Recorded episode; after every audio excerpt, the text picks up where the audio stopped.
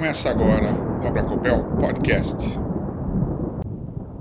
Boa noite, pessoal. Sejam todos bem-vindos a mais um web debate da Abracopel.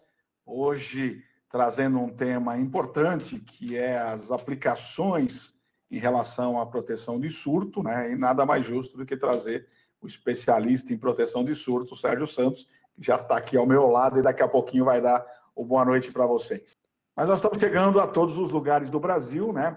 Nesse mais um Web Debate.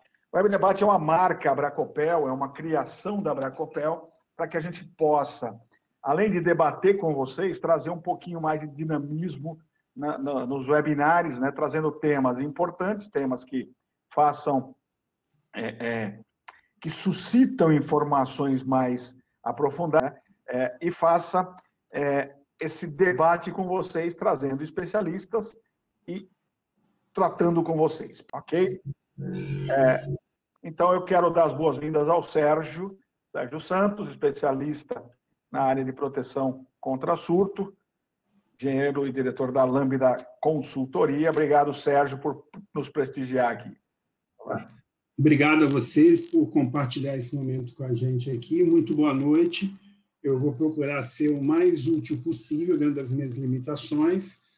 É, batendo um papo com você. A ideia hoje é mais um bate-papo sobre alguns aspectos da proteção contra surto, da especificação do DPS, que eu recebo dúvidas. Assim. Então, depois de um certo tempo, a gente começa a ouvir muitas dúvidas, dúvidas sobre alguns assuntos. E são algumas coisas que normalmente a gente não fala, algumas a gente fala, mas eu escolhi alguns, não são dez, mano, eu não vou falar de dez assuntos eu vou encaminhar algumas questões aqui que eu gostaria que vocês refletissem sobre elas, porque eu acredito que são esses aspectos que, na prática, acabam muitas vezes gerando problema e os DPS não são tão eficientes assim.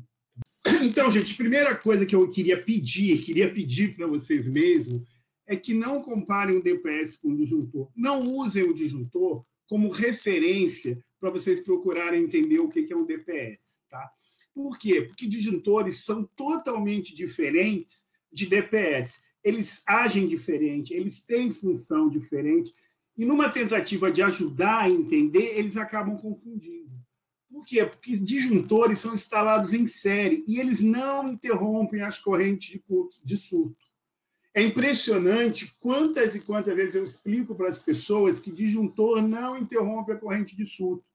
E as pessoas acabam não acreditando porque elas acham, elas pensam da seguinte maneira: a corrente de, de, é, de curto-circuito do disjuntor é 3K, é 20K, é 10K, e a do DPS é 4K, é 40K, é 20K. Então, se um surto for passar pelo disjuntor, o disjuntor vai atuar. Mas o tempo de resposta do disjuntor é maior do que o tempo de resposta do DPS. Então, o que, que acontece? As correntes de surto passam pelo disjuntor sem que ele chegue a atuar. A função do disjuntor é proteger a instalação contra sobrecorrentes, aumentos da corrente na frequência industrial em 60 Hz ou curto-circuito. Se a corrente aumentar, por exemplo, de 30 amperes para 60, para 70 amperes, dependendo da corrente nominal do, do disjuntor, ele vai abrir ou se aparecer um curto-circuito, ou seja, a corrente aumentar muito em muito pouco tempo, ele vai abrir também. Os disjuntores interrompem a corrente de curto-circuito ou a sobrecorrente, mas o disjuntor não interrompe a corrente de surto, porque ela vai passar pelo disjuntor sem ser interrompida por ele. Mas mais importante que isso, por que, que me preocupa, e eu estou dando esse alerta para vocês? Porque disjuntor não depende de onde ele está instalado. Porque, como ele está em série, a corrente vai passar por ele e ele vai abrir a sobrecorrente ou curto-circuito. O DPS depende de onde ele está instalado, porque a corrente de surto ela surge em determinado ponto, ela não é conduzida pelos condutores da mesma maneira que a corrente de curto-circuito ou a sobrecorrente. Então, se você está acostumado a colocar um disjuntor mais para lá, mais para cá, dentro do quarto, fora do quarto, mais alto, mais baixo, isso não vai atrapalhar a maneira como o disjuntor atua. Mas se você fizer a mesma coisa com o DPS, vai atrapalhar a maneira como o DPS atua. Porque o DPS tem que estar no lugar onde ele está instalado. Ele tem que estar próximo daquilo que ele está protegendo. A gente vai ver isso com mais calma. Então, a primeira coisa que eu ia pedir para vocês aqui é o seguinte: não use o disjuntor como um parâmetro ou uma referência ou uma ajuda para compreender o funcionamento dos DPS, porque não existe muita coisa em comum entre eles. A única coisa em comum é que ambos são dispositivos de proteção, mas eles protegem contra coisas diferentes. Tá? Se os disjuntores atuassem no SUT, não seria necessário ter um DPS. A gente precisa pensar nisso. Então, que toda instalação tem um disjuntor, e geralmente um disjuntor na entrada ou um fusível na entrada. Se de fato eles atuassem, de fato eles cortassem ou eliminassem a corrente de surto, o que, que aconteceria? Aconteceria o seguinte: o disjuntor abriria cada vez que apareceria um surto e a gente não precisava nem ter um DPS. Tá? Os DPS são instalados em paralelo com aquilo que ele quer proteger, principalmente o DPS tipo 1 e 2. Eles também não interrompem a corrente de surto, eles desviam essa corrente. A corrente de surto não consegue ser bloqueada. A gente tem que dar um caminho alternativo para essa corrente, para que ela não passe pela nossa instalação e danifique os nossos equipamentos, tá certo? Os DPS, eles protegem os condutores da instalação e os componentes, os equipamentos. O disjuntor, ele não protege equipamento. Não pense você que o disjuntor vai proteger o inversor, vai proteger o computador, não. Os disjuntores protegem os cabos, porque os cabos podem se danificar com a passagem do, da corrente de curto-circuito ou uma sobrecorrente. Já os DPS, eles têm o objetivo de proteger a instalação contra, no caso, os raios. Quando eu falo instalação, são os cabos, as chaves, os painéis, que é uma, uma destruição maior, mas eles protegem também os equipamentos, é, evitando que o surto chegue até os equipamentos. Não porque eles interrompem o surto, mas porque eles desviam esse surto e não deixam os surtos atingirem até o seu equipamento. Tá certo? Então, disjuntor faz uma coisa e DPS faz uma coisa completamente diferente. E aí começa a coisa a ficar mais um pouquinho complicada. Porque o que, que acontece? O DPS ele tem o, o disjuntor, ele tem um objetivo que é proteger o DPS contra falhas ao final da sua vida útil. Por isso aqui, se você não entende para que, que o disjuntor, ele, qual o papel dele em relação à proteção contra assuntos, ele não, não vai proteger o DPS contra aquilo que é falhas ao final da sua vida útil. Por quê? Porque o DPS pode falhar. O que, que significa um DPS falhar na cabeça de vocês? Geralmente, o DPS falhar é ele não abrir, ou ele, de, é, ele não fechar, desculpa, ele está aberto, ele não fechar. Ou se depois que ele fechar, que é o mais comum que aconteça, ele não voltar a abrir. A grande motivo de falha do DPS, o que, que é? É ele ser uma chave aberta virar uma chave fechada e não voltar a abrir. Agora, acompanha comigo aqui, vou voltar, acompanha comigo aqui. Isso aqui é o varistor, que é o elemento não linear. É o cara que muda de estado, de chave aberta para chave fechada. Esse é um dispositivo de desconexão térmica. Pode ser um fusível, geralmente é um fusível ou alguma outra tecnologia que interrompe uma passagem da corrente quando esse varistor chega no final da vida útil dele. Sérgio, você acabou de falar que nada interrompe a corrente. Esse cara não vai interromper a corrente de surto. Esse cara vai interromper a corrente em 60 Hz, a corrente em regime permanente, que vai continuar passando pelo DPS depois que o surto vai embora. Porque se o DPS apresentar uma falha, ele chegar ao final de vida útil dele e ele se transformar numa chave fechada, a linha, ao invés de alimentar o equipamento, vai fazer um caminho direto para a Terra. E nesse caso, a gente tem dentro do DPS um dispositivo de desconexão que interrompe, percebe que a corrente está passando em regime permanente, e vai abrir o DPS para que essa corrente não passe mais. Aí você vai ter que trocar o DPS, o DPS não volta a funcionar mais. Se esse cara aqui apresentar algum problema, essa corrente em regime permanente passando pelo DPS aqui, o que, que vai acontecer? Ela vai aquecer esse cara e pode gerar tanto calor que o invólucro do DPS se danifique. Para evitar que isso aconteça, a gente recomenda a colocação de um fusível ou disjuntor, tanto faz fusível ou disjuntor, de backup. É muito importante que antes do DPS exista um fusível ou um disjuntor que não tenha finalidade de interromper a corrente de surto. Ele não vai fazer o papel de proteção contra surto. Já a verdade, ele vai proteger no caso da corrente em regime permanente, que é aquela que a gente não estava nem muito preocupado, mas que pode vir a acontecer caso o DPS permaneça fechado. Como é que aí que entra aquilo que eu falei para vocês, que é o objetivo desse bate-papo? Muita gente pergunta, Sérgio, como é que eu calculo esse disjuntor? Como é que eu sei esse disjuntor ou fusível? O fabricante do DPS te informa. Te informa no corpo do DPS, vem escrito no invólucro do DPS, ou vem ou no manual de instrução, ou na ficha de dados. O fabricante do DPS te fala o seguinte: olha, esse DPS modelo ABCDF precisa estar instalado após um ou disjuntor de até tantos amperes. Esse modelo aqui, o modelo ABJ, precisa estar depois de um fusível ou disjuntor de 20 amperes, de 40 amperes, de 50 amperes.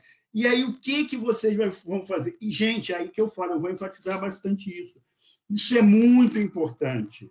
Você pegou um projeto, você resolveu instalar um DPS para o cliente de vocês, você escolheu o DPS, viu qual é o modelo, antes de colocar esse DPS no quadro, vocês têm que olhar qual é o disjuntor geral que existe lá. Se o valor da corrente nominal desse disjuntor for maior do que aquilo que o fabricante do DPS aceita, você vai ter que colocar um outro cara é, ainda antes do DPS. Então, vamos dizer, esse modelo aqui, eu peguei o catálogo, fui lá, modelo tal, tal, tal, tal, tal o fabricante fala assim, após um fusível ou disjuntor de 50 amperes. Ah, legal, vou olhar aqui. Esse cara tem 50 amperes. Legal, então esse cara aqui pode estar diretamente depois dele. Ah, não, esse cara não tem 50 amperes, esse cara tem 100 amperes. Opa, eu tenho que colocar um cara aqui, eu tenho que colocar um cara aqui de 50 amperes. O fabricante nunca vai colocar para vocês um, o valor mínimo. Desculpem. Ele vai falar assim: tem que estar depois de um disjuntor de no máximo 100 amperes e no mínimo 20, 30. Ele não vai falar isso. Ele vai falar sempre qual é o valor máximo. Aí muita gente fala assim: ah, mas ele não vai falar um valor mínimo. Se for um valor mínimo assim, de muito baixo, um, um disjuntor ou um fusível de 5 amperes, não vai passar um surto, não vai queimar o fusível, abrir o fusível? Não vai, porque o surto não abre o fusível. O fusível não vai perceber a passagem do surto. Tá? Então, cada fabricante de DPS informa qual é o valor máximo do disjuntor ou fusível que deve ser instalado dentro do DPS. Vocês não têm como adivinhar, e presta muita atenção. Vocês usam uma determinada marca qualquer, por exemplo, Schneider, um DPS tipo 2 da Schneider de 40K. Aí vocês vão colocar um DPS da DEM de mesma tensão e da mesma, é, a mesma corrente, igual, tipo 2 também, igual, com as mesmas características elétricas. Vocês não podem utilizar o valor que o fabricante, que a Schneider indica para o fusível deles, o fusível para o DPS deles, servir como base para o DPS da DEM. Mesmo que eles tenham as mesmas características elétricas, vocês vão ter que olhar no catálogo daquele fabricante, o que hoje em dia na internet é muito fácil, porque essas informações estão disponíveis, muitas vezes elas estão disponíveis na próprio corpo do DPS e para chegar a essa decisão, tá? Então vamos fazer um exercício aqui. É o seguinte, eu tenho um DPS tipo 1 que eu está que está no meu quadro, eu vou instalar. Eu peguei o projeto, ou eu estou fazendo o projeto, ou eu vou instalar, ou vou fazer a manutenção. Eu preciso de um fusível ou um disjuntor para esses caras aqui. Como é que eu tenho que fazer isso? Eu pego o modelo dele, vou no catálogo do fabricante, o catálogo do fabricante vai falar assim: ele tem que estar depois de um fusível disjuntor de até tantos amperes de corrente nominal. Então, aí eu venho na entrar no quadro, olho qual é o fusível, o valor da corrente nominal do fusível disjuntor que existe e vejo se é de fato menor ou igual àquilo que o fabricante pediu. Se for, eu não preciso fazer nada. Se não for, o que, que eu faço? Eu instalo um fusível aqui, ou um disjuntor aqui, menor, logicamente menor do que esse aqui, menor ou igual ao que o fabricante me indicou. Ah, legal, Sérgio, eu entendi. Então, isso vale para. Eu vou voltar, gente, preste atenção que eu vou voltar. Isso vale para, no caso de varistores, né, Sérgio? Porque varistor tem final de vida útil e ele tem um dispositivo de desconexão térmica que pode falhar e eu preciso ter alguma coisa que compense a falha do dispositivo de desconexão térmica. Não, gente.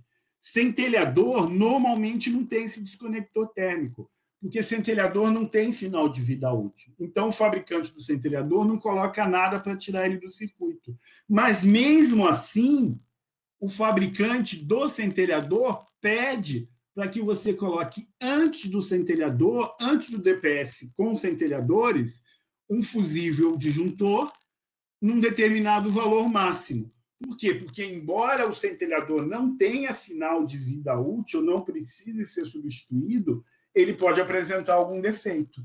E se ele apresentar algum defeito, como normalmente esse defeito acontece como chave fechada, você vai ter uma carga sendo alimentada por uma corrente de fuga no seu quadro. Começa a ser drenada uma corrente por aqui, que é o que você não quer. Então, nesse caso, você precisa que esse cara ou esse cara que interrompa essa corrente. Sérgio, mas diz uma coisa: se não tiver esse cara aqui, e esse cara aqui for muito alto, vamos dizer que o fabricante falou que tinha que ser no máximo aqui 100 amperes, 150 amperes, esse cara é de 500 amperes. Que, que significa isso? Significa que vai começar a passar por aqui 10, 20, 40, 50, 150 amperes, 151 amperes. Quando começar a passar 151 amperes por aqui, o invólucro do DPS começa a aquecer tanto que pode pegar um, pegar, ele pegar em fogo. Ele pode pegar fogo e ele entrar em combustão. Então, para evitar que essa corrente em regime permanente chegue até o valor que venha danificar o DPS, você precisa interrompê-la com algum cara que está calibrado pelo fabricante aqui. Então, aqui, esse cara é menor ou igual do que o fabricante desse DPS indicou. Não preciso fazer nada. Não, esse cara é maior do que o fabricante do DPS indicou. Então, eu vou colocar um fusível ou um disjuntor para ele aqui. A mesma coisa no Q1. Ah, eu vou instalar um DPS aqui, um para cada fase, vou instalar um DPS para o neutro também. O que, que eu faço? Pego o catálogo ou o corpo desse DPS, olho qual é aqui no corpo ou no catálogo, qual é a corrente máxima nominal do dispositivo de proteção contra sobrecorrentes que tem que estar antes dele. Ah, aqui esse cara aqui fala que tem que ser 250. Esse cara aqui é de quanto? Ah, 200. Então não preciso colocar ninguém aqui. Ah, esse cara é de 400. Ah, então preciso colocar aqui. Tá certo?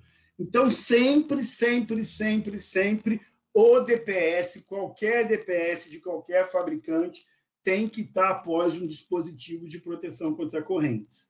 Disjuntores ou fusíveis que vão retirar o DPS de circuito caso eles apresentem alguma falha alguns fabricantes já colocam esses caras uma outra tecnologia, ou até dois fusíveis, ou até dois dispositivos de proteção dentro do DPS deles, e asseguram para vocês que vocês não precisam colocar nenhum fusível disjuntor antes do DPS. Isso é uma exceção, são DPS mais sofisticados, mais com mais recursos elétricos. Se o fabricante falar para vocês que ele assegura que nenhum, não precisa ter nenhum fusível disjuntor antes dele, aí vocês ficam tranquilos, não precisam fazer nada. Tá claro? Então tá certo. Tá claro? Então a gente já viu aqui a necessidade do disjuntor ou fusível. Então a gente vai pular para uma outra coisa aqui que é muito interessante. Todo mundo, se eu perguntar para vocês, já instalaram DPS? Qual DPS? Todo mundo vai falar aí. Pode responder até no chat. 20K, 30K, 50K, 60K, 200K. Gente, eu vou apresentar para vocês o nível de proteção. O nível de proteção do DPS é aquilo que realmente garante que ele vai proteger algum equipamento eletrônico. E pouquíssimas pessoas fazem a especificação do DPS baseado no nível de proteção. A grande maioria das pessoas faz a especificação do DPS baseado na corrente. Tá certo? Qual é o problema? O problema é que todo equipamento, você está olhando para um computador, você está olhando para o seu celular, você está usando um tablet, você está usando uma Smart TV, você agora foi abrir uma geladeira mais sofisticada, que tem uma geladeira normal, mesmo que seja uma geladeira que só tem um motor e um termostato. A máquina de lavar, todo equipamento eletrônico, eletroeletrônico, tem a tensão suportável de impulso. O que é essa tensão suportável de impulso? O nome já está dizendo. É a tensão de impulso de curta duração que o equipamento suporta. É a pancada, é aquele aumento de tensão muito rapidamente, aquele pico de tensão que vai acontecer na instalação nos terminais desse equipamento, tá certo? Então, todo equipamento aguenta alguns KA, 1KA, 2KA, 3KA, não em regime permanente. Pulso de curta duração.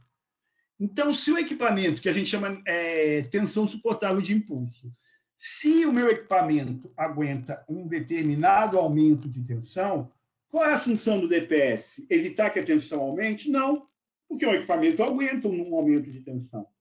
A função do DPS é evitar que essa tensão aumente tanto que passe da tensão suportável de impulso.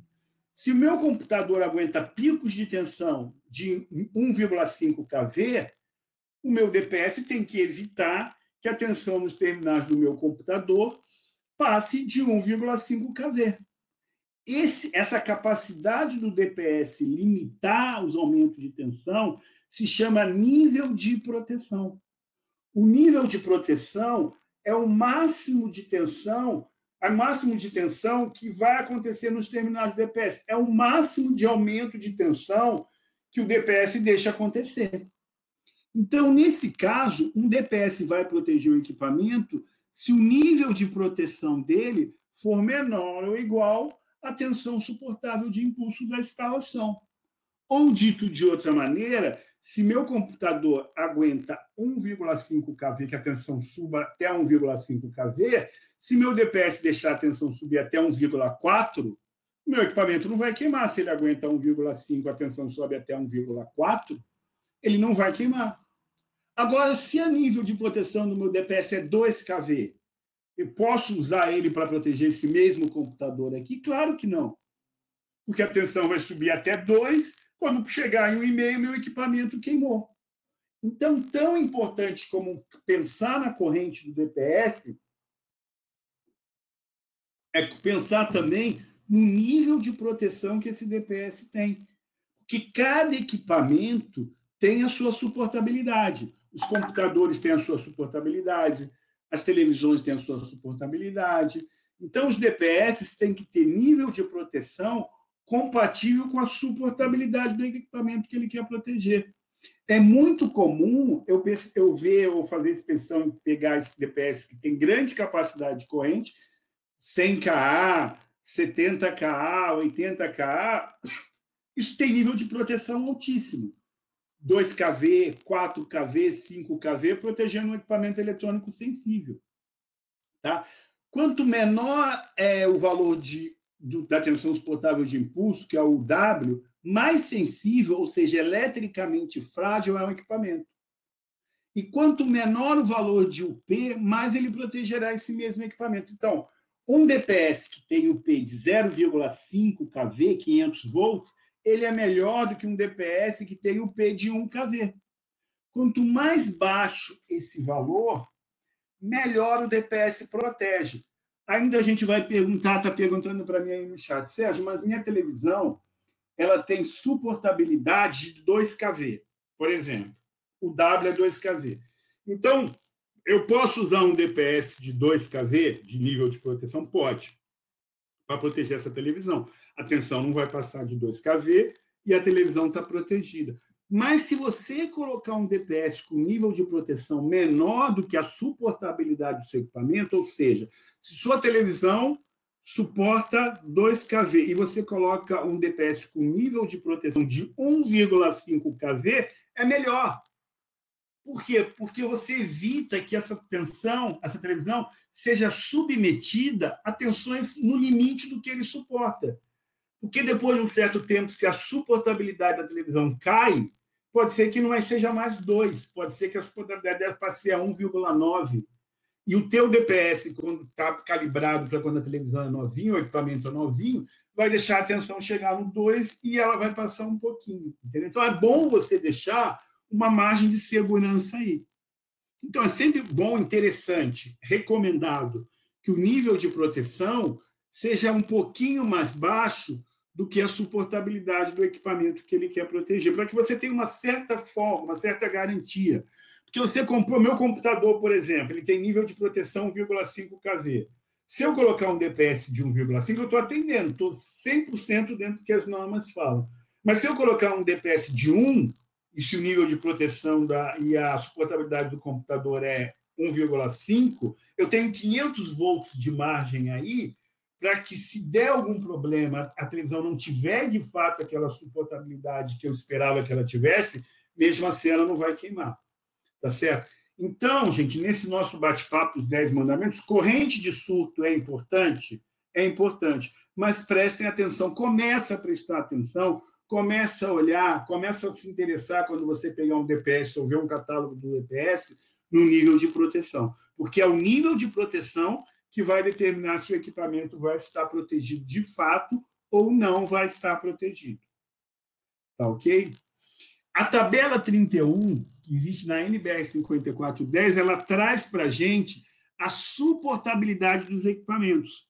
Que quem não está muito familiarizado, não está tão a par dos DPS, pode ter se assustado agora, pode ter pensado assim, Sérgio, você falou que a suportabilidade de impulso de um componente da instalação, onde é que eu vou? Aí, aí o cara sai correndo pegar o, o manual de instruções do computador dele, amanhã, quando chegar na empresa, vai pegar lá os dados técnicos do inversor para saber onde é que está essa suportabilidade. Não precisa, porque os equipamentos têm que atender a norma 5410 aqui. E a norma 5410 diz que a suportabilidade de um equipamento está relacionada com o local que ele existe dentro da instalação.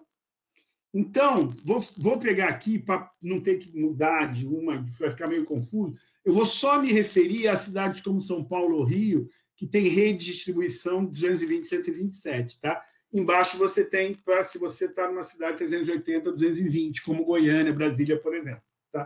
Uma cidade como São Paulo, aqui para uma rede como é a do meu apartamento aqui, 227 e 27, todo equipamento de utilização, puxa vida, eu estava nessa norma, o Edson também estava nessa norma. Equipamento de utilização é um termo que o pessoal utilizou. Vamos falar mais fácil? Todo equipamento que está alimentado diretamente da tomada, de um ponto, ele tem um, ele, é, ele pertence à categoria de impulso 2. Aquele W é categoria 2 ele tem que suportar 1,5 kV. Cada um de vocês na casa de vocês agora vai pensar assim. Cada um vai pensar a marca da sua televisão. Qual é a televisão de vocês? Cada um pensa na sua televisão. Não importa a marca, essa televisão, como ela é alimentada na tomada, ela é um equipamento categoria 2, ela tem que ter suportabilidade de 1,5 kV. Chega no cliente de vocês, o cliente de vocês fala assim: eu quero proteger a minha impressora. O que, que você vai perguntar para ele? Qual é a marca da impressora? Não, não precisa. Por que, que não precisa? Uma impressora não é alimentada diretamente a partir da tomada? Então, qual é a categoria de suportabilidade a impulso dela? 2. Então, ela tem que suportar 1,5 kV. Tá certo? Ah, Sérgio, tá. Então, categoria 2 são os equipamentos alimentados da tomada. Eu entendi. E depois? Depois você tem a categoria 3, que são os equipamentos que são alimentados a partir de quadros de distribuição em baixa tensão. Então, todo equipamento que você não espeta na tomada, ele já tem, a alimentação dele já sai direto do quadro, você desliga lá o quadro, você acaba com a alimentação do equipamento, ele, tem, ele é chamado categoria 3. São produtos utilizados em circuitos de distribuição ou circuitos terminais. Esses equipamentos têm que ter uma suportabilidade maior. A norma pede que, no mínimo, eles tenham suportabilidade de 2,5 kV. Então, seu chuveiro elétrico ou seu ar-condicionado de parede tem suportabilidade 2,5. Ele aguenta que a tensão suba durante um breve intervalo de tempo e alcance 2,5 kV. Tá certo? Não preciso saber a marca da sua, da sua do seu ar-condicionado. Não preciso saber a marca do seu, do seu chuveiro. Ele tem que ter suportabilidade 2,5 kV. Na indústria, é a mesma coisa. Os equipamentos lá, o motor elétrico, o inversor, que é alimentado a partir de um quadro, ele tem que ter suportabilidade 2,5 kV. Ok? Vou indo mais para fora da instalação, ou seja, indo mais para onde vem a alimentação, lugares mais expostos, na entrada da instalação, a gente fala que a entrada da instalação é um local categoria 4. Ela tem que ter suportabilidade de 4 kV. Certo? Gente, imagina aqui agora o que está na entrada. A primeira coisa que a gente tem que ver na entrada. A primeira, uma coisa que toda instalação elétrica, por definição, tem: os cabos, por exemplo, as chaves seccionadoras, tá certo? os próprios disjuntores, todos os equipamentos que fazem parte da instalação, a gente fala elementos fixos da instalação, eles têm que ter suportabilidade 4 kV. Isso numa rede 220 127. Numa rede 380 220 seria maior, 6, 4, 2,5, 1,5 kV. Tá certo? Então, nesse caso, veja bem, a gente voltando aqui, eu sempre peço desculpa quando eu volto, que, que confunde um pouquinho, ele estará protegido por um DPS de UP menor ou igual ao W. Então, nesse caso aqui, isso aqui tem que estar protegido por um DPS que tenha nível de proteção menor ou igual a 1,5 kV. Todos esses caras que estão nessa categoria aqui têm que estar protegidos por um DPS que tenha nível de proteção menor ou igual a 2,5 kV. E aqui, toda a instalação, os elementos fixos da instalação estarão protegidos se o nível de proteção do DPS que está instalado no quadro for menor ou igual a 4 kV. Sérgio, independe da corrente? Independe da corrente. Qualquer que seja a corrente que passe por esses caras aqui, a tensão não pode subir de 1,5 kV, não pode passar por 2,5 kV e não pode passar de 4 kV aqui. Tá certo? Mas existe uma categoria de produtos ainda que eu não falei, que são produtos especialmente protegidos. Muita gente pensa assim, especialmente protegidos são produtos médicos. Não. Pode ser qualquer equipamento, isso aqui é só energia, tá? Qualquer equipamento que o fabricante, por alguma situação, tem que ter muitos semicondutores, tem que ter, características especiais e não consegue atender essa situação aqui. Então, se ele não consegue atender essa situação aqui, existe uma permissão, o nome já está falando, produtos especialmente protegidos, que a suportabilidade dele seja menor. Menor quanto? No mínimo, tem que ser 0,8. Não pode ser 500 volts, não pode ser 200 volts. Todo equipamento, no mínimo, tem que é, suportar 800 volts. Tá certo? Numa situação de uma rede 220, 127 ou 1.500 volts numa rede 380, 220. Tá claro? Então, gente, suportabilidade e nível de proteção são a base da proteção contra surto. Mais importante do que a corrente. Porque a corrente que vai passar pelo DPS ali depende de inúmeros fatores, muitos dos quais nós não controlamos. Mas a gente está um pouco viciado em falar em. Até porque o que eu falei, que a gente está muito ligado a disjuntor, a falar em corrente. Mas a tensão, como é sobretensão, a tensão, a sobretensão, são os valores mais importantes. E qual é a relação entre a suportabilidade, o W, e o nível de proteção, que é o P? Gente, é muito simples. Eu tenho que limitar, o DPS tem que, tem que estar, tá o DPS, o nível de proteção, que é essa linha verde aqui, ela tem que estar sempre abaixo, ou no mínimo encostada, aonde? Na linha vermelha. Se nas tomadas os equipamentos aguentam 1,5 kV, o DPS que eu instalo na tomada, que a gente normalmente chama de classe ou tipo 3, ele não pode deixar a tensão passar de, um, de 1,5 kV. Ah, Sérgio, pode ser um? Ótimo. Quanto menor, melhor. Pode ser um e meio? Pode, vai ficar no limite. Pode ser dois? Não. Se eu colocar um DPS aqui que deixa a tensão chegar até 2, ela vai passar da suportabilidade do equipamento e vai queimar o equipamento.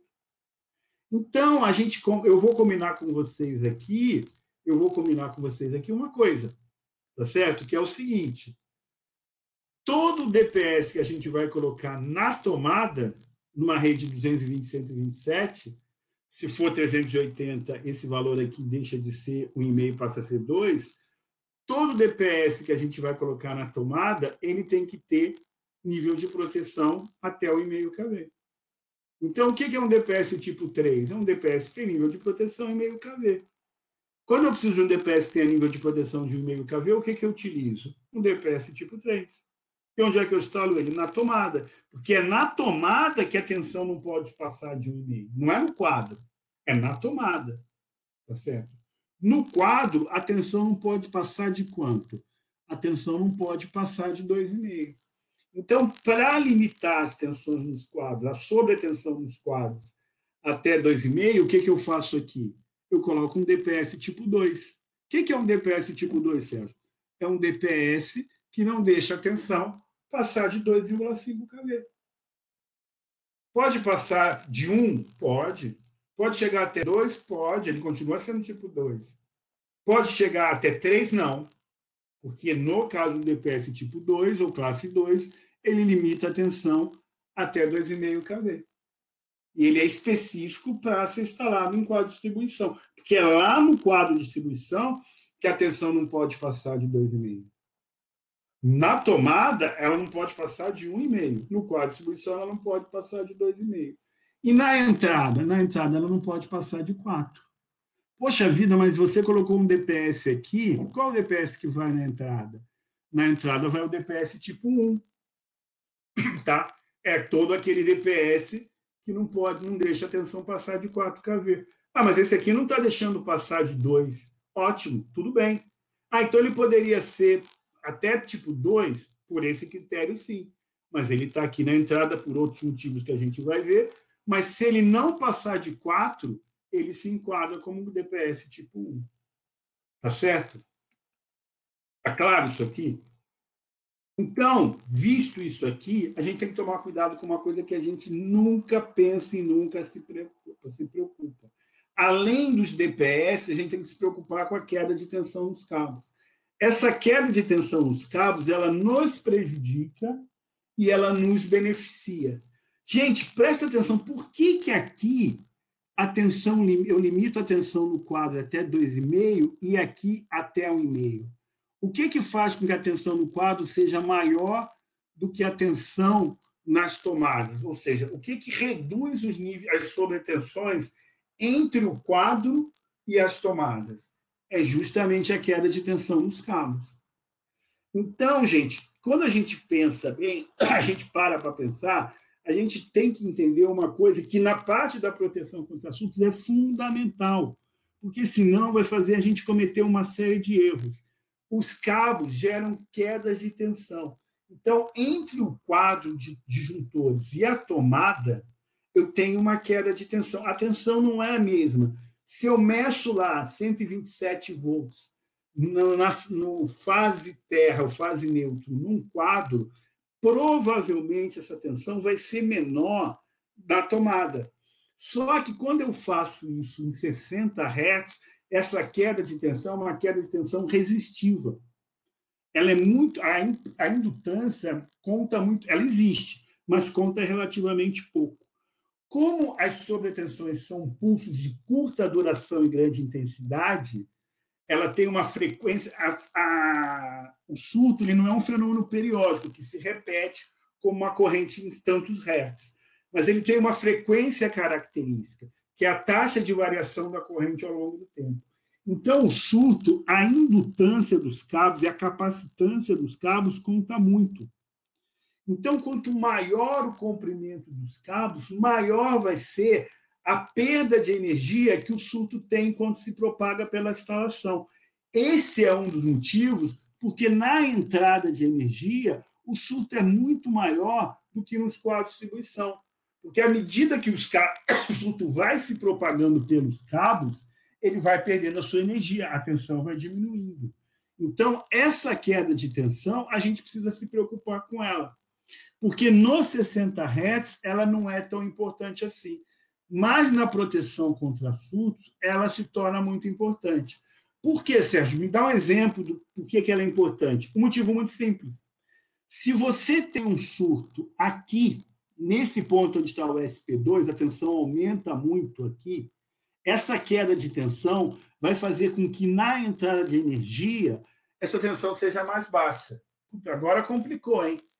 Quer dizer que na entrada a tensão é mais baixa do que na carga? Nunca, não concordo com isso. A tensão na entrada sempre vai ser mais alta do que a tensão na carga. Depende. Se houve uma indução, se acontecer uma descarga atmosférica que gerou uma tensão induzida aqui na carga, aqui nesse ponto, a tensão vai ser mais alta, aqui vai existir uma queda de tensão e aqui vai ser uma tensão mais baixa.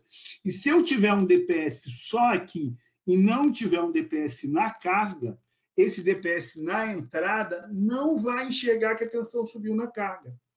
Por esse motivo, você não pode ter só um DPS protegendo a instalação inteira.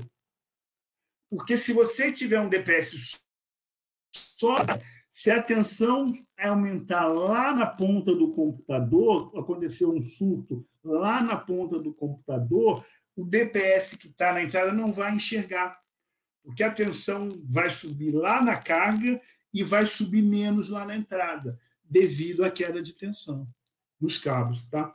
E tem um outro fator mais importante ainda, que eu apanhei, apanhava muito quando comecei a trabalhar. Principalmente por quê? Porque eu falava para as pessoas o seguinte, ó, esse comprimento de cabo entre que alimenta o DPS e a saída do DPS tem que ser o menor possível. De preferência, tinha que ser até zero porque eu tenho queda de tensão nos cabos também aqui. Tá? E o que, que isso significa, Sérgio?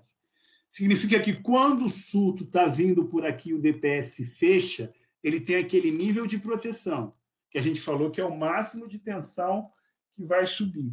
Esse nível de proteção vai se somar à queda de tensão nos cabos que alimentam o DPS.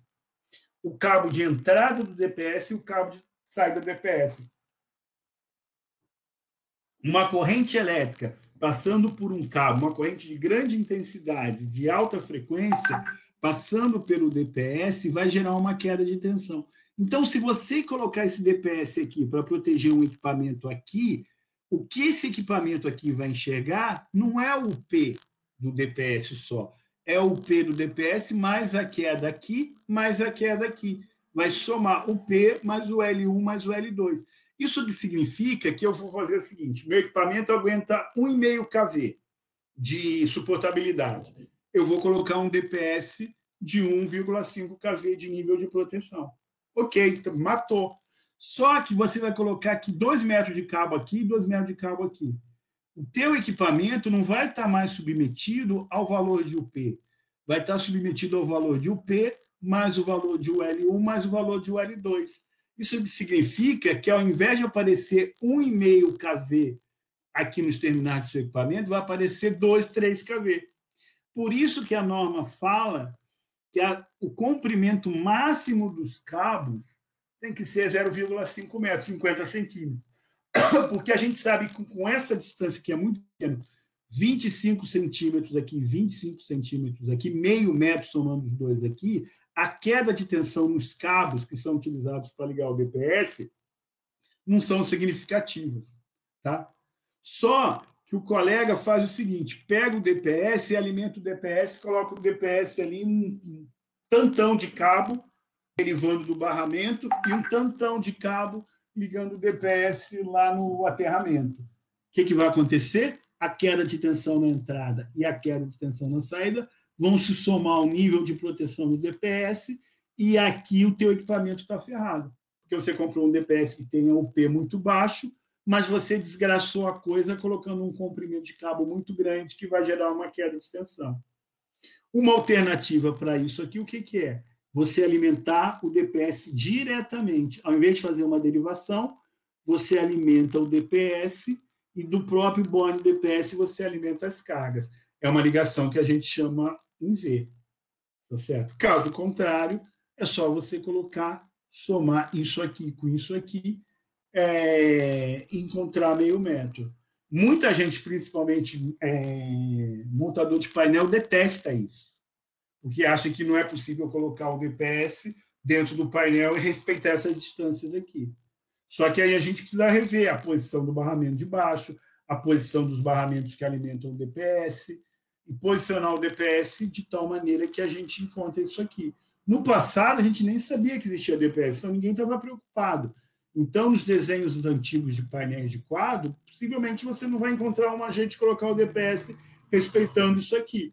Tem que fazer um estudo, uma análise, onde entra o cabo, entrar o cabo no lugar mais baixo, em vez de o cabo entrar por cima e o barramento está aqui no chão, fazer o cabo entrar no lugar mais baixo para encontrar o disjuntor geral, depois o DPS e depois subir o cabo. Essa mesma questão aqui, a queda de tensão nos cabos, faz o seguinte: um único DPS ele não enxerga toda a instalação. Porque o que, que impede dele enxergar toda a instalação? Os cabos que tem no meio do caminho. Então, toda a proteção de um DPS ela é parcial. Ela protege uma parte da instalação. Então, um DPS classe 1, ele protege a entrada da instalação ele evita que o raio penetre e destrua tudo. Só que o DPS classe 1, ele não enxerga os equipamentos que estão ali na tomada. Ele não fornece proteção para esses equipamentos. Ele não tem capacidade de perceber que a tensão nesses equipamentos aqui estão, estão aumentando. Então, você precisa de um DPS, que a gente chama classe 2, que a gente falou que é aquele que limita a tensão até 2,5, para que ele enxergue os quadros. Então, gente, presta atenção. O DPS não enxerga toda a instalação. Então, quem protege a entrada, quem evita que a corrente do raio entre na instalação é o DPS tipo 1. Não queira que o DPS tipo 1 proteja os quadros, porque quem protege os quadros de distribuição é o DPS tipo 2. Ele está instalado no quadro, ele está vendo que a tensão no quadro está subindo, Tá certo? Então, se subir a tensão no DPS, subiu no quadro, ele impede que a tensão no quadro é, passe de um valor é, muito grande e vai danificar aqueles equipamentos que estão alimentados diretamente a partir do quadro. E nas tomadas, são perturbações internas, são sobretensões já causadas dentro da própria instalação, quem protege são aqueles DPS que estão na tomada. Quem protege o, a, o computador é o DPS instalado no computador. Quem protege a televisão é o DPS instalado na tomada da televisão. O DPS da entrada protege, evita que o raio entre por toda a instalação. O DPS nos quadros de distribuição é, protege, evita que a tensão suba nesses quadros. E na tomada, quem limita as sobretensões na tomada são os DPS classe 3. Tá? Não se compara DPS de classe diferentes. Pelo amor de Deus, é um tiro no meu coração. Ah, eu fui na loja, precisava de um DPS tipo 1, mas tinha um DPS tipo 2 de 60, 80K, estava um preço bom. Então eu vou colocar um DPS tipo 2 de corrente muito alta, porque ele compensa um DPS tipo 1. Gente, não tem nada a ver uma coisa com a outra. Isso a gente aprendeu lá no Jardim da Infância. Nossa professora lá de alfabetização já, existia, já conhecia DPS e ensinou para a gente que a gente não é, compara, soma bananas com laranjas. Tá certo? Tá claro? Então, nesse caso, DPS classe ou tipo 1 tem um objetivo: evitar que a corrente. Eu escrevi corrente do rio, olha só, desculpa. Evitar que a corrente do raio entre na edificação. Tá certo? A, a, corrente do raio não vai entrar na edificação porque o DPS tipo 1 vai desviar essa corrente. Então, onde é que tem que estar o DPS o DPS classe 1? Nos quadros de entrada. Me desculpa, gente, mas eu não não me conformo com isso aqui. Evitar que a corrente do raio entre na edificação. Então, o DPS tipo 1 está instalado nos quadros de entrada. Ah, eu recebi um amigo meu, trabalha na DEM, me deu 10 DPS tipo 1. Como eu tenho DPS tipo 1, eu vou instalar em todos os quadros DPS tipo 1. Tá bom, porque ele tem uma corrente não da 10350, ele é mais parrudão, tudo bem. Mas o nível de proteção do DPS tipo 1 é 4 kV, é mais alto do que deveria ser o DPS tipo 2. Não dá, ele tem uma outra finalidade, ele é mais lento, ele tem outras características. Então, o DPS tipo 1 só, só serve para estar instalado nos quadros de entrada. Tá certo? O DPS tipo 2, o objetivo dele é limitar as sobretensões induzidas nos quadros. A sobretensão que vem pelo ar, o raio caiu no prédio do vizinho, tá certo? O raio caiu é, na torre de celular, que é duas quadras daqui, vem uma indução pelo ar, chegou nos meus quadros, não passou pelo quadro de entrada. Quem vai evitar que a tensão suba ali é o DPS tipo 2, tá certo? Ele vai no quadro de distribuição. Ele é ensaiado na onda 8 20. Sérgio, e se eu colocar, poxa vida, eu vou pegar um DPS tipo 2, mas uma corrente muito alta, muito alta, muito alta, e eu vou colocar no meu quadro de entrada. Ok, pode colocar uma corrente muito, muito, muito alta. Mas a onda característica de ensaio do DPS tipo 2 é uma onda 8 20. A gente fala que é uma onda 8 20. É uma onda que tem curtíssima duração. Então, o DPS tipo 2, ele aguenta a corrente passar por ele por um tempo menor do que o DPS tipo 1 aguenta a corrente passar por ele. Então, normalmente, o que, que vai acontecer se eu colocar o DPS tipo 2 no lugar do DPS tipo 1? Simplesmente o raio vai passar pelo DPS tipo 2, vai destruir o DPS tipo 2 e ainda vai para dentro da instalação e vai destruir o que está lá dentro, tá certo? E na tomada, eu tenho que colocar os DPS tipo 3. Basicamente, o DPS tipo 3 ele atua para perturbações que existem dentro da própria instalação, são geradas dentro da instalação. São cargas que existem dentro da instalação que toda hora estão chaveando, que estão gerando pulsos, estão gerando perturbações, picos de tensão que vão danificar os equipamentos mais sensíveis. Aquilo que diz respeito a raio, a descargas atmosféricas, quem faz o papel de proteger, basicamente, são os DPS tipo 1 e tipo 2. Tá certo? Como é que a gente sabe disso aqui? Como é que a gente vê isso aqui? Eu queria passar para vocês aqui, porque é importante, eu acho que isso agrega o conceito de zona de proteção contra raios aqui. Cada lugar da minha instalação tem uma característica em relação às descargas atmosféricas, tá certo? a gente fala que a gente tem zonas de proteção contra raios. Tá? Então, preste atenção nisso aqui.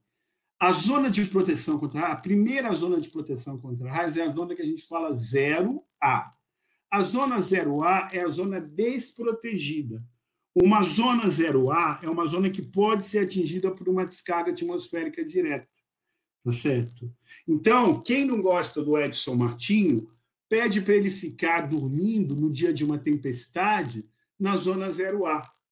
Porque se o Edson estiver dormindo na zona 0A, ele está acima dos captores de um para-raio.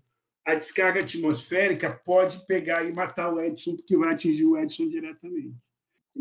O Edson, inclusive eu, sempre aconselho ele, falar, Edson, se um dia você estiver visitando sua sogra, sogra, desculpa, que até a sogra do Edson agora é, já faleceu. Ah, um amigo qualquer, o que, que vai acontecer? Você vai subir no telhado lá da casa do amigo dele, lá meu, eu aqui, o Edson é meu amigo aqui em Sorocaba, onde eu moro. Sempre que o Edson vai na, vem na minha casa, depois do almoço, ele sobe lá no telhado para tirar um cochilo. O que, que acontece nesse caso que eu falo, Edson, você vai tá, tirar um cochilo abaixo dos captores, na zona 0B. Porque se cair um raio, o raio vai atingir o captor e não vai atingir você. Então, a zona A é a zona desprotegida contra descargas atmosféricas. A zona B é a zona protegida contra o impacto direto de uma descarga atmosférica. E por que zero? Porque tanto a zona 0A como a zona 0B é externa ao prédio. Não existe nenhuma blindagem, não existe nenhuma estrutura metálica que absorva as induções geradas pela descarga atmosférica e faça com que essas induções circulem pelas ferragem da edificação. Então, a zona 0, a zona 0, tanto a zona 0A como a zona 0B, são zonas não blindadas, zonas não protegidas contra correntes induzidas. Essas, a zona que vai estar protegida contra correntes induzidas, o que, que vai acontecer? É a zona 1. Porque eu tenho as ferragens da edificação aqui, que a gente não vê, mas absorvem uma parte da corrente induzida pelo raio e evita que essa indução aconteça dentro dos cabos de energia e cabos de sinal. Então, se a zona zero é uma zona não blindada e a zona 1 é uma zona blindada, todo cabo que está vindo de fora é perigoso quando ele entra aqui na minha instalação. Porque se ele tivesse só aqui dentro, ele estaria blindado. Como ele está vindo de fora, uma parte dele não está blindada e vai receber essa indução. Então, gente, aí no chat vocês respondem: o que, que eu faço quando o cabo está entrando no meu prédio? O que, que eu faço quando o cabo está passando pela parede, está saindo da zona 0 e entrando da zona 1? Um? Eu instalo um DPS. Por que eu instalo um DPS? Porque esse DPS vai retirar a corrente que se originou aqui fora jogar essa corrente no meu sistema de aterramento e aqui para dentro o raio, o, o cabo vai ser conduzido sem levar para dentro uma corrente que se gerou por indução aqui fora. Tá certo? Se além disso eu tenho outros equipamentos sensíveis e corre o risco desse, dessa região aqui, ainda mesmo assim receber uma indução mesmo que menor, não tão grande como aqui, mas menor, mas mesmo assim me incomode, seja suficiente para danificar os meus equipamentos, eu crio um outro ambiente, eu crio uma sala fechada, uma sala metálica. O que, que acontece aqui, gente? É... e aqui, entre essa zona 1 e a zona 2, eu que coloco um segundo DPS, normalmente um DPS tipo 2. E antes do cabo entrar no equipamento final, no equipamento que é o mais sensível, eu ainda coloco um DPS, porque dentro do equipamento, a zona 3. Dentro do seu computador, é zona 3. Fora do seu computador, é zona 1, é zona 2. Por isso que na tomada a gente coloca um DPS tipo 3, para evitar que o surto que esteja acontecendo vindo da zona 2, que é onde está a tomada, entre no seu computador, que é a zona 3. Esse conceito de zona de proteção contra raios é o que forma o conceito teórico da divisão dos DPS em tipo 1, tipo 2 ou tipo 3. Tá? Aqui eu já tenho vários exemplos práticos. Por exemplo, uma antena. Isso aqui não é o corpo da antena, o cabo que sai da antena. Quando ele entra no prédio, ele está saindo da zona 0 para a zona 1. Então, aqui vai um DPS. Se ele está correndo no prédio e ele vai entrar no meu apartamento, o que, que vai acontecer? Aqui no prédio, na, na parte comum do prédio, tem elevador, tem bomba d'água, tem inversor, tem sistema de iluminação, que pode gerar uma indução aqui dentro. Para evitar que essa indução que foi gerada aqui dentro entre no meu apartamento, eu coloco um DPS aqui. Aqui eu coloco um DPS tipo 1, aqui eu coloco um DPS tipo 2. A mesma coisa, ó, vem uma linha de telecomunicação, vem lá pela rua, vem pelo poste pode gerar uma entrar, fazer uma corrente entrar no meu uma corrente de surto entrar no meu prédio aqui. Então, no momento que o cabo entra no prédio, eu coloco um DPS aqui. Essa não é da zona 0 para a zona 1, então é um DPS tipo 1. Ele vai entrar no prédio, vai subir pela prumada e vai entrar no meu apartamento.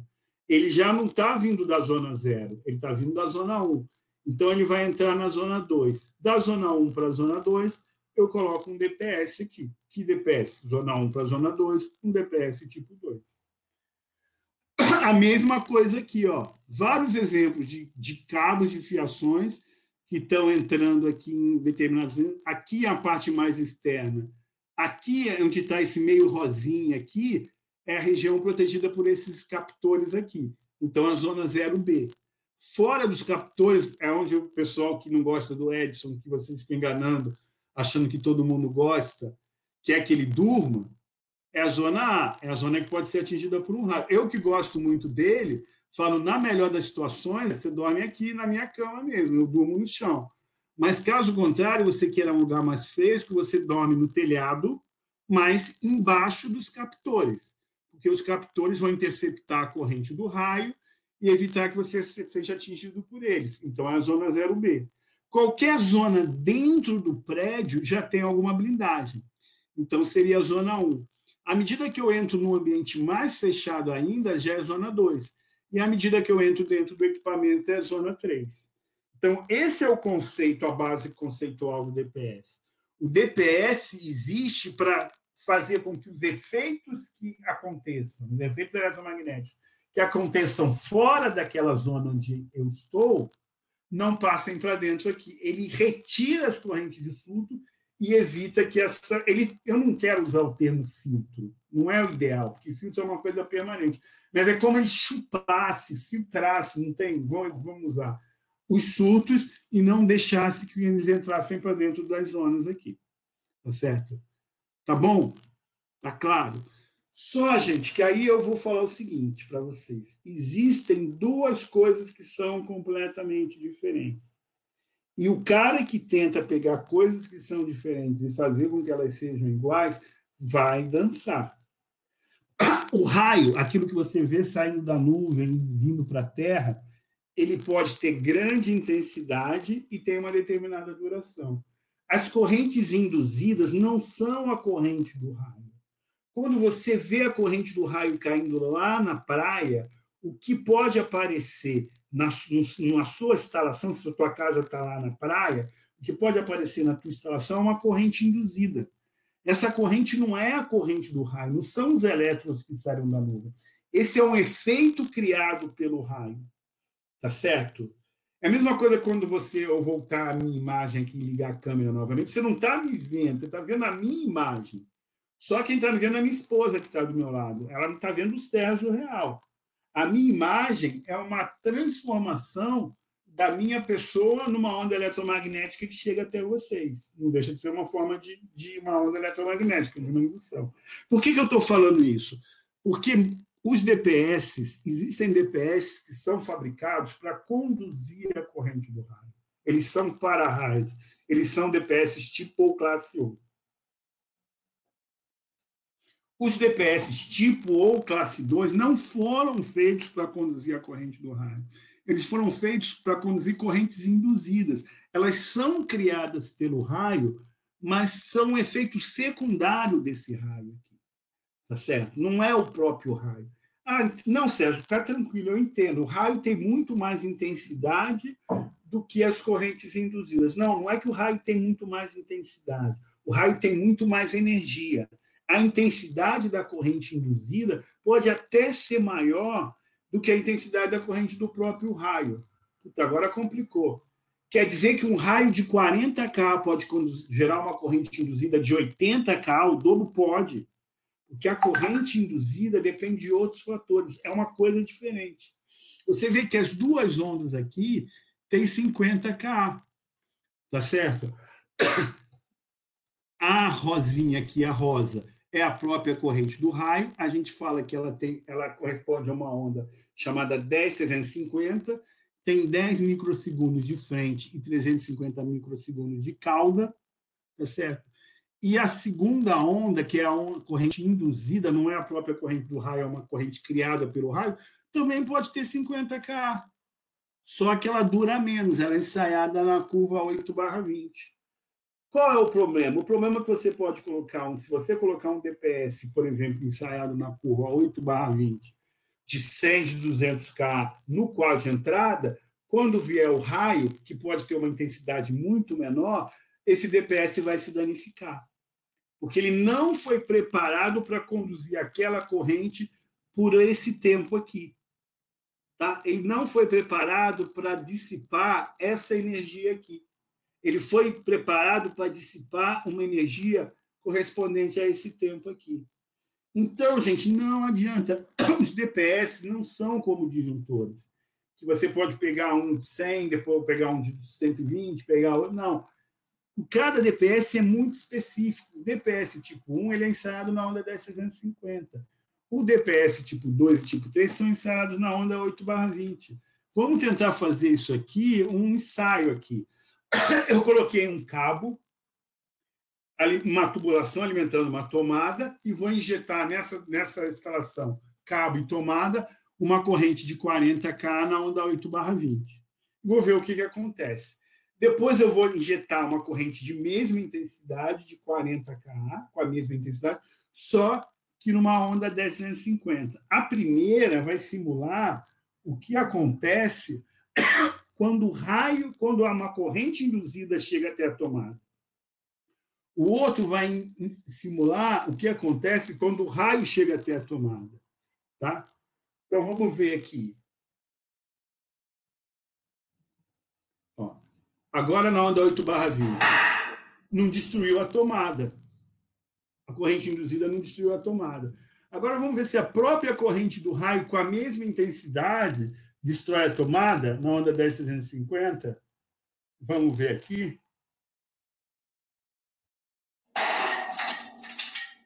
Sérgio, mas não são os mesmos 40K? São os mesmos 40K, só que passando por um tempo um pouquinho maior. Uma diferença de aproximadamente aí 300 microsegundos, que é o suficiente para que esses cabos e a tomada não consigam dissipar a energia que o raio está trazendo. Então, basicamente, gente, a onda 8 20 ela é capaz de destruir semicondutores, componentes eletrônicos. E a onda 1050, que é o raio, ela pode destruir componentes mecânicos. Ela pode derrubar um poste, ela pode perfurar um teto, ela pode fazer um furo num painel, ela pode tacar fogo num cabo. Por quê? Porque não é porque ela tem mais intensidade, é porque ela tem muito mais energia. Certo? Tá bom? Então, caminhando aqui para o nosso tempo aqui, as coisas que eu estou apresentando para você, a pergunta que também é uma pergunta que é muito comum aqui. Eu protejo neutro ou não protejo neutro? DPS para neutro ou não DPS para neutro? Todo condutor deve ser equipotencializado. Todo condutor tem que ter um caminho para que a corrente consiga passar em relação à Terra. Eu faço isso com a eletrocalha, eu faço isso com tubulação, eu faço isso aterrando os painéis elétricos. Eu faço isso com os cabos energizados também, os cabos de energia e os cabos de sinal. A única diferença é que nos cabos de energia e nos cabos de sinal, como eles estão energizados, eu não posso circuitá-los o tempo todo. Eu tenho que fazer isso com DPS. Eu coloco um DPS, quando vem um surto, ele vira uma chave fechada e é que potencializa os cabos energizados em relação ao condutor de proteção, a barra de equipotencialização. E o neutro? Gente, o neutro também tem que ser equipotencializado, porque o neutro pode levar uma corrente de surto até o interior dos meus equipamentos eletrônicos. A diferença nesse caso, gente, é o seguinte: em algumas situações, o neutro está aterrado. Se o neutro está aterrado, o neutro está equipotencializado. Então, não vale a pena, ou eu não preciso, colocar um DPS no neutro naqueles quadros em que o neutro já está aterrado. Então, aqui o neutro já está aterrado. Então, não preciso colocar um DPS aqui. Tá certo? Tá claro?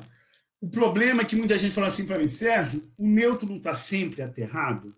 Toda a instalação em baixa tensão, sistema TN, a concessionária não pede para eu aterrar o neutro? Pede. Então, no quadro de entrada, eu não preciso de DPS para neutro. Nos outros quadros, nos quadros a seguir, eu posso ter o neutro ainda aterrado ou posso ter o neutro isolado. Em relação a quê? Em relação ao aterramento, em relação à barra de terra, em relação ao PE. O erro que as pessoas cometem, cometem muito esse erro, é que eles acham que, pelo fato do neutro estar tá, é, protegido, estar tá, é, aterrado na entrada, nunca mais eu preciso colocar DPS, porque aquele aterramento do neutro já é o suficiente para que o surto se propague, o, surto que se propague pelo neutro vá para a Terra. Mas não é verdade, porque, por exemplo, eu moro aqui, eu estou falando com vocês, eu estou no quarto andar do meu prédio. Tá certo? aquele DPS que está lá na minha entrada, ele não enxerga o surto que está acontecendo no meu apartamento. Então, se aparecer um surto no meu quadro, no quadro de energia do meu apartamento, e o neutro não está aterrado, aqui, não lá, porque lá embaixo ele está, na entrada ele está. Mas se ele não está é, aterrado aqui no meu quadro, o que, que vai significar isso? Que o surto não vai retornar para a entrada. O surto vai sempre para frente. Então, o surto vai passar por queimar minha televisão, queimar meu computador, queimar o aparelho da net, tá certo? Então, eu preciso enxergar se o neutro está aterrado ou não está aterrado naquele quadro que eu estou protegendo, naquele quadro onde eu estou instalando os DPS. Tá certo? Então, no esquema TNC, o que, que acontece no esquema TNC? Eu tenho um PEN. O neutro está aterrado na entrada e continua aterrado ao longo de toda a instalação. Então, no esquema TNC, eu não preciso do DPS para o neutro que ele vai estar sempre aterrado. Não é preciso colocar um caminho para o surto ir para a Terra, se o próprio neutro já é um caminho para ele ir para a Terra. Tá certo? Nos esquemas TNS já é o contrário. Na entrada, o neutro está aterrado. Então, eu não preciso colocar um DPS no quadro de entrada para o neutro. Nos outros quadros todos, o neutro, a partir daqui, ele está isolado do sistema de aterramento. Então, não tem um caminho para um surto que está se propagando para o neutro vir direto para o terra. Então, ele vai indo sempre pela frente. Então, nesse sistema TNS, eu preciso colocar um, meu, um DPS o neutro nos quadros a seguir. Nos quadros a partir do quadro de entrada. No quadro de entrada, eu coloco, se for trifásico, eu coloco um DPS tripolar. Nos outros quadros, eu coloco um DPS tetrapolar, porque eu preciso proteger o neutro também. No sistema TNCS, eu não coloco DPS no quadro de entrada, DPS para neutro, desculpa, DPS para neutro, não coloco DPS no quadro de entrada, tá certo? E aí, até o momento que o sistema é TNC, eu também não preciso de DPS para neutro. A partir do ponto que o sistema deixa de ser TNC e eu separo neutro de terra, desse ponto para frente, aí eu preciso do DPS para neutro. Então, se você estiver fazendo o projeto, você segue essa, essas coisas que eu falei aqui para você. Onde o neutro é aterrado, onde, no local em que o neutro é aterrado, no quadro que o neutro é aterrado, eu não preciso do DPS para neutro.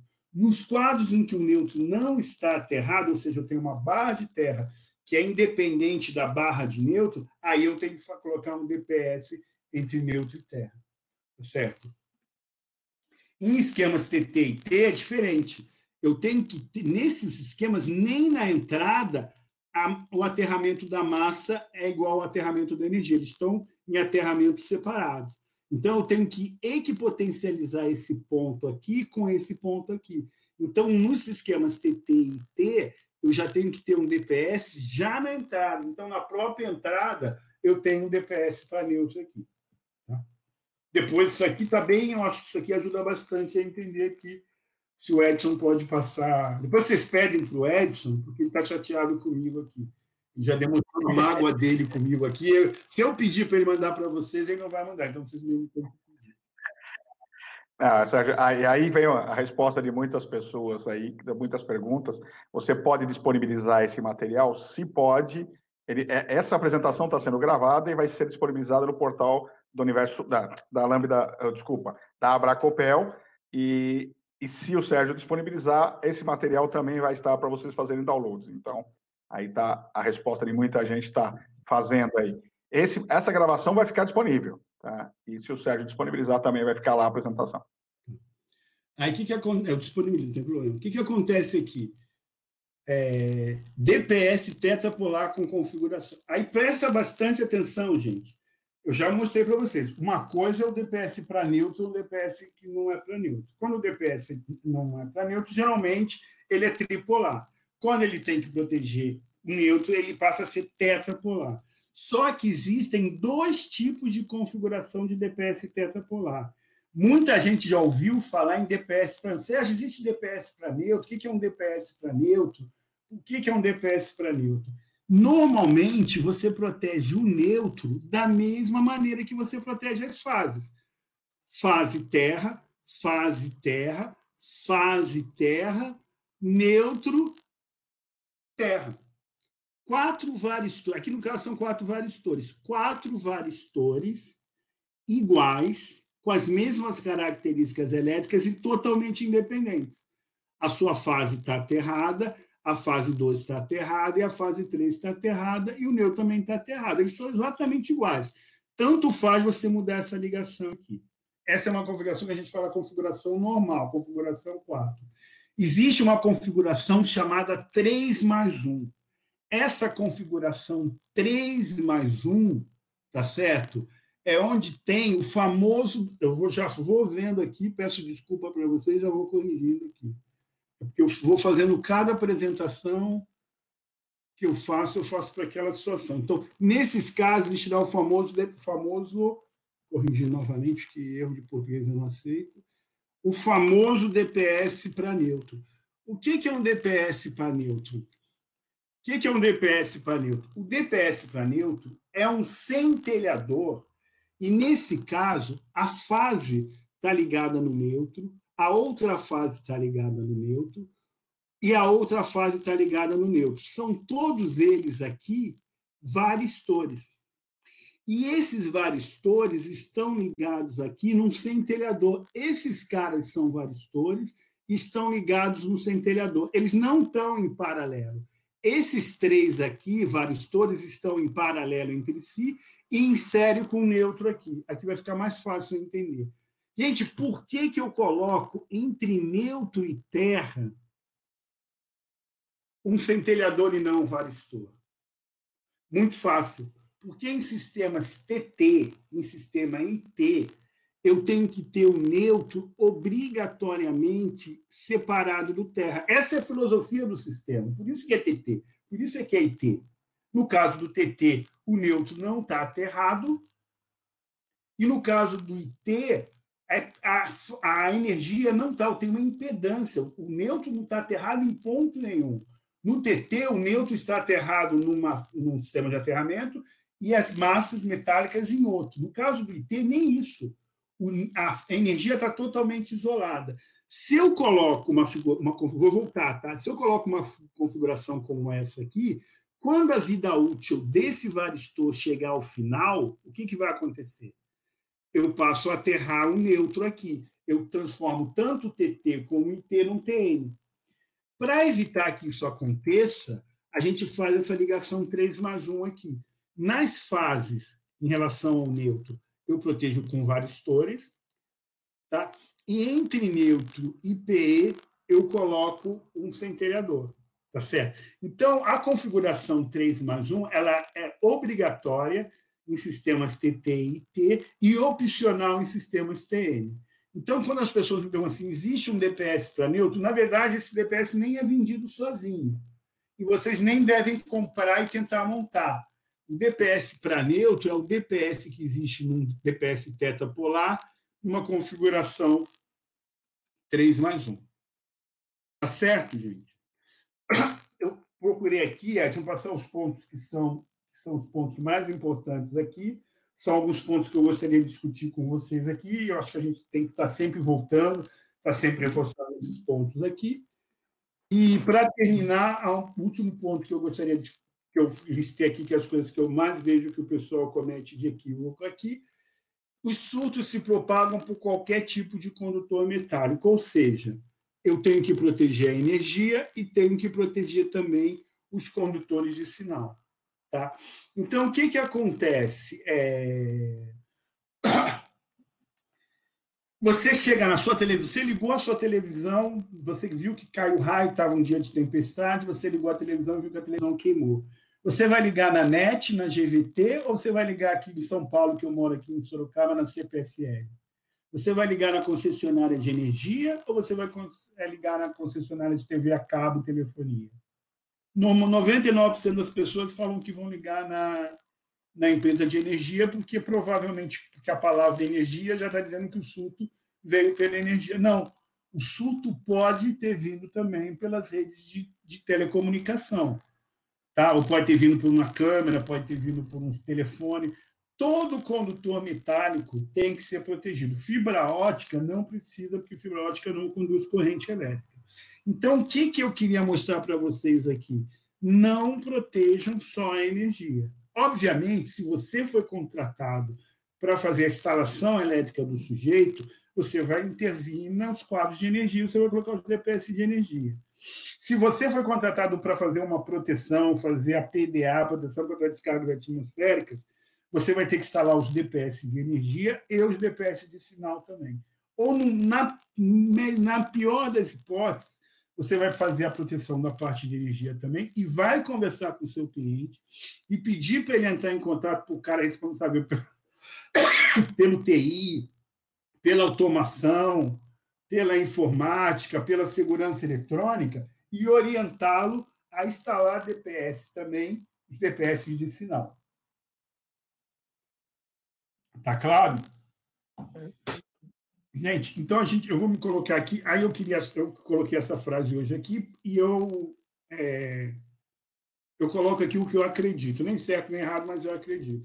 Eu acho que se vocês não sabem, hoje o bem que o brasileiro mais usufrui é a eletricidade. Mais de 90% dos brasileiros possuem é, eletricidade nas suas casas.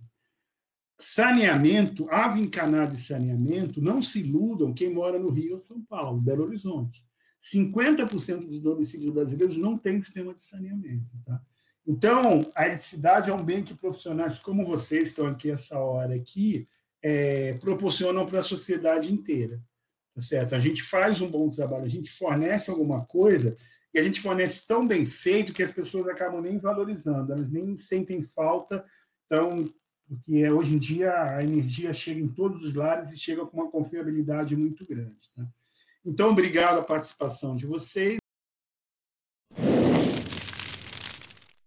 Esse podcast foi editado pelo grupo PET Engenharia Elétrica, UFMT.